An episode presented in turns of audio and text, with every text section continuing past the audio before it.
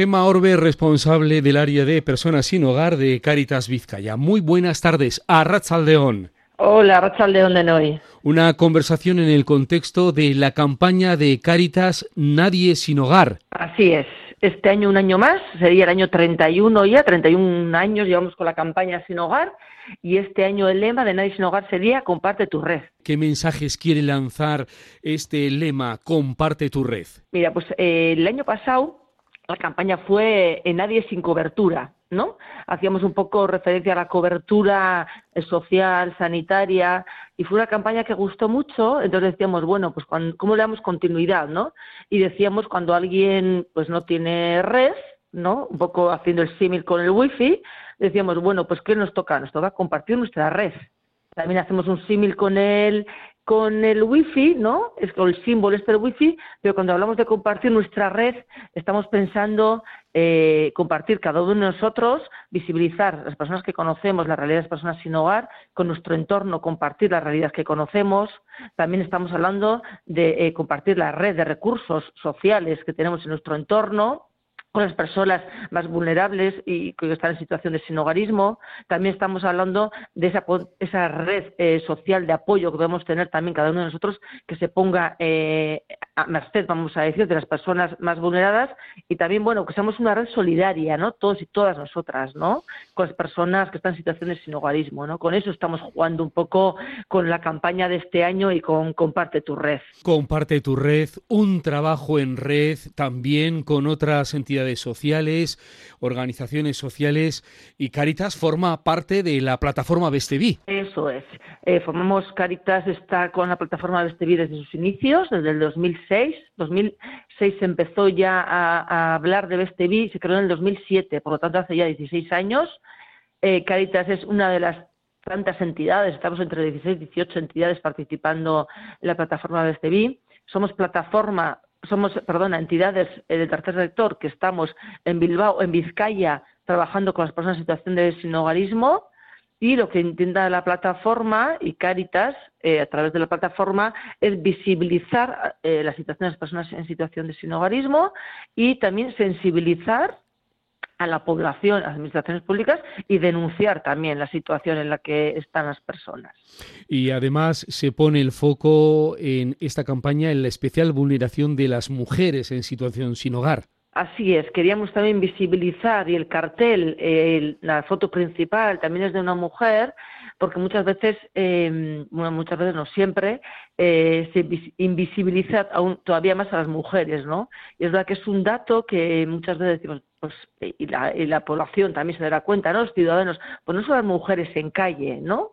O no se ven, se ven más hombres, y eso es una realidad, se ven más hombres, pero eso no quiere decir que no haya mujeres. Es verdad que eh, cuando hablamos de sinogarismo, hablamos de un concepto más amplio que el, que el sin calle. Estamos hablando de personas que están en calle, pero otras muchas personas que están en espacios eh, inseguros, en albergues temporales, en infravivienda. Y muchas veces las mujeres no se visibilizan tanto en calle, pero sí que se visibilizan eh, en viviendas inseguras, infravivienda, en, albergues temporales. También las mujeres muchas veces, en el, pues bueno, tenemos ahí la prostitución que está totalmente oculta, ¿no? Que también son personas sin hogar, las personas que están en la prostitución y que no y que no visibilizamos, ¿no? En el día a día. Por lo tanto, no quiere decir que no haya mujeres, las hay, mejores sin hogar, pero que no son tan visibles. Por eso este año la campaña que también hay que hacer hincapié en la situación de las mujeres en el sinogarismo. Hablando de cifras, Gema, vamos a dar cifras del último recuento que ha hecho el gobierno vasco. Sí, mira, el recuento fue en el año 22, en octubre del año 22, y este año 23 eh, el 11 de octubre se han presentado los datos del estudio que se hace con el recuento que se hace en los distintos municipios y ciudades de, Euskadi, ¿no? Eh, el dato que nos ha dado el último recuento es de que se han contabilizado 3.380 personas en situación de exclusión residencial, ¿no? Situación de sinogarismo en Euskadi. Es una cifra que año tras año eh, va subiendo. De estas 3.380, 658 son personas que están en calle. Como he dicho, a nivel de Euskadi, en las, en las ciudades y pueblos se ha hecho el recuento, que no se ha hecho en todas. Pero para que nos dábamos a la idea, estas 658 personas en calle eh, el Ayuntamiento de Bilbao, por ejemplo, cada tres meses también hace un recuento, eh, bueno, un poco para hacer un seguimiento, ¿no? Este año 23, en septiembre, solo en Bilbao se han contabilizado 536 personas en calle, de ellas 56 mujeres. Por lo tanto, es verdad que casi en un año los datos ya casi no son válidos, bueno, sí son válidos, pero que esto va creciendo, ¿no? Y es una realidad totalmente, pues eso, que se mueve, no se estanca y sigue para arriba, para arriba, para arriba, ¿no? Con estos datos, Gema, desde Caritas Vizcaya y también desde la plataforma BestV, ¿qué incidencia política hay que seguir haciendo? Bueno, creemos que hay que seguir eh, pidiendo a las administraciones públicas que haya mejor, una mejor coordinación entre instituciones, como sabemos, Euskadi tener una administración local, la foral y el gobierno vasco, entonces necesitamos que haya mejor coordinación entre distintas administraciones, eso es clave, para ofrecer también recursos y servicios que den respuesta a las necesidades, que vayan con presupuestos adecuados, porque necesitamos también que los recursos que se les ofrecen a las personas sin hogar sean dignos y que sean aceptables y que desde ahí podamos trabajar bien con las personas. Ampliamos también, o sea, pedimos también que esa red de servicios no se centralice solo en las ciudades grandes, sino que hay una red de servicios que se distribuyan por todas las provincias, porque personas sin hogar hay en todas partes y si solo creamos en algunos municipios, solo van a ir a esos municipios. Es importante la descentralización y que las infraestructuras que ofrezcamos también vayan, eh, bueno, pues con servicios, con profesionales también eh, que estén bien equipados, ¿no? Los servicios, eso es importante, ¿no? Eso es lo que pedimos a la administración pública a través del STEBI y, como Cáritas también, ¿no? Que haya un compromiso por parte de las administraciones públicas, eso de coordinarse, ofrecer recursos eh, eh, dignos y en los que eh, haya profesionales suficientes para poder trabajar dignamente con las personas. ¿no? Y en esa demanda, en esa reivindicación de movilización exigiendo que las instituciones eh, públicas tengan una estrategia o estrategias para atender esta situación social, ¿en qué momento estamos ahora, Gema? Mira, pues estamos en que en Euskadi ya hubo la primera estrategia de personas sin hogar, se evaluó y ahora está pendiente que se haga la segunda estrategia de personas sin hogar de, Euskadi, ¿no? Entonces es importante también, bueno, pues esa estrategia eh, lo que marque la estrategia, que estamos trabajando también en ello, y, siempre decimos, ¿no? Y que haya partidas económicas. Las estrategias, es muy interesante que haya estrategias, evidentemente tiene que haberlas, erradicar la situación de la, exclusión residencial, la exclusión social, pero tiene que haber partidas económicas, ¿no? Cosa que, por ejemplo, la anterior eh, no tuvo, ¿no? La anterior eh, estrategia. Y también que haya perspectiva de género. En esta nueva estrategia, lo que hemos dicho, las mujeres eh, son minoritarias, pero es verdad que son personas muy vulnerables, mucho más vulnerables que los hombres, la estrategia también tiene esa perspectiva de género, ¿no? Estamos un poco a la espera de que se haga esta segunda estrategia de personas sin hogar. Y también en este contexto, la ley de vivienda de Euskadi y también de la Carta de Derechos Humanos que garanticen el derecho a la vivienda. Eso es, ¿no? Es importante, si queremos erradicar el, el sinhogarismo, eh, la ley de vivienda, el desarrollo de la vivienda, el, facilitar el acceso a la vivienda a las personas más vulnerables y solas, muchas de ellas están solas, entonces hay que desarrollar también, ¿no? Y crear recursos y, y, y con recursos también el acceso a esos recursos, ¿no? Porque es verdad, bueno, que al final hay un montón de colectivos con necesidad de vivienda, evidentemente, porque es eh, algo transversal a todos los ciudadanos, yo creo, ¿no? el acceso a la vivienda, necesidad de acceso, pero clave también el facilitar el acceso a estas personas eh, que están sin, bueno, pues, en situación de calle, exclusión residencial, que pueden acceder. ¿no? Entonces es importante el desarrollo eh, de estas leyes.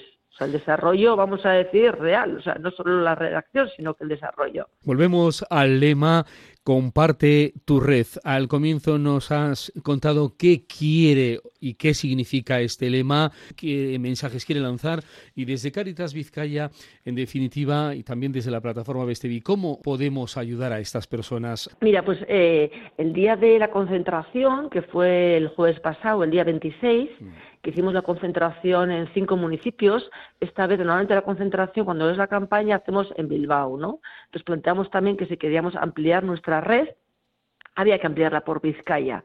Entonces, eh, por primera vez este año lo hemos hecho de cinco municipios, que ha sido en Bilbao, en Durango, en Guecho, en Munguía y en Maracaldo. Y lo que planteábamos es eh, cómo compartir nuestra red. eh, estuvimos facilitando unos folletos a los ciudadanos que se acercaban, nosotros nos acercábamos, y lo que decíamos es cómo compartir tu red. Es cuando ves una persona sin hogar, poder acercarte, preguntarle qué tal estás, necesitas algo. Eh, nosotros también, eh, cada uno de nosotros, con nuestra familia, amigos, comunidad, eh, contar las experiencias que tengamos, las experiencias de éxito, las experiencias de, que hemos visto, que nos han contado. Desde ahí también quitar esos eh, prejuicios que hay hacia las personas sin hogar y esos miedos, porque los hay, ¿no? Y con actualidad poder hablar. Y cuando conoces a alguien que sabes que normalmente las personas sin hogar no tienen una red, esa, es la gran realidad, que podamos acercarles a nuestra red, ¿no? De comunidad, el. Eh, comunidad de vecinos, amigos, familia, que podamos, eh, que tengan un entorno, ¿no? Porque muchas veces las personas con las que trabajamos eh, en algún momento podrían, pueden acceder a vivienda, pero por ejemplo cuando acceden a la vivienda, las comunidades son muy reacias, por ejemplo, ¿no? las comunidades de vecinos, ¿no? Entonces, el, como vecino, poder acercarte, verle como otra persona, como otro vecino, y, y, bueno, y, empatizar con esa persona, ¿no? Y desde ahí dábamos un feito muy sencillo que daba como cuatro claves, bueno, pues como eso, cómo acercarte, eh, cómo plantear las cosas, ¿no? Ha aumentado la conciencia social a partir de las miradas hacia el sinogarismo. El esfuerzo está en las instituciones, está en las organizaciones y entidades sociales. Todavía se necesita hacer mucha tarea, mucho trabajo. Pues mira, yo creo que todavía se, tiene que hacer mucho trabajo de sensibilización. Porque es verdad que la realidad de las personas sin hogar en los últimos años también ha cambiado en Euskadi, ¿no? Mm. Entonces ahora estamos hablando de muchas personas sin hogar, jóvenes, migrantes, ¿no? Y sobre todo en la zona del Magreb. Entonces, también estamos hablando de personas que socialmente hay muchos prejuicios y muchas veces las noticias que nos llegan también en negativo, porque es verdad que las, las noticias en positivo no nos llegan, siempre nos llegan en negativo, lo que pasa en negativo, pues tampoco ayuda, ¿no? Entonces, puede ser también que esté un momento en el que socialmente puede haber más crispación y más prejuicios también, ¿no? Entonces creo que es importante eh, conocer la realidad, quiere decir que eh, no quedarnos solo con las noticias malas, que también las habrá y hay, siempre hay, pero también tomar conciencia que estamos hablando de un colectivo muy amplio y que en ese colectivo hay través de gente que se está formando y está saliendo para adelante, que es gente eh, con capacidades y habilidades, mucha motivación al cambio y a la mejora, ¿no? Y ahí yo creo que las instituciones tienen que abrir recursos y pero también tenemos que hacer esa sensibilización porque cada ciudadano contamos para la inclusión de estas personas. No solo se trata de administración pública, ¿no? La comunidad también tenemos mucho que hacer para, que, para incluirles. Entonces, bueno, yo creo que también es clave, ¿eh? porque creo que estamos en un momento también crítico, social, con esta crisis, ¿no? Eh, pues bueno, eh, social, económica, pues cada uno también estamos más en nuestros problemas, vamos a decir, y creo que es importante, ¿no? El, el abrir esa mirada y sensibilizar a la población en general. ¿eh? ¿Qué llamado nos dejas? Bueno, pues el mensaje sería, comparte tu red, todos y todas tenemos una red social, familiar, eh, con la que compartimos nuestro día a día y la diferencia con las personas sin hogar, la gran diferencia, aparte de no tener eh, recurso residencial, también es que no, tienen red, ¿no? Entonces, compartamos nuestra red más cercana con las personas eh, más, más vulnerables y vulneradas de nuestra sociedad, ¿no? ¿Cómo, ¿Cómo comparto mi red? Acércate, conoce la realidad y quita esos prejuicios, ¿no? Y, y tiene una experiencia, ¿no? De primera mano. Entonces te animo a participar en tu entorno como voluntaria, como ciudadana, como vecina eh, y comparte tu red. Comparte tu red es el lema de esta campaña de Caritas Nadie sin Hogar en este mes de octubre. Gemma Orbe, responsable del área sin hogar de Caritas Vizcaya, nos ha acompañado y nos ha dado las claves para entender esta campaña de Caritas. Un saludo, muchas gracias y muy buenas tardes. Arrachaldeón. Arrachaldeón eta eskerrik hoy.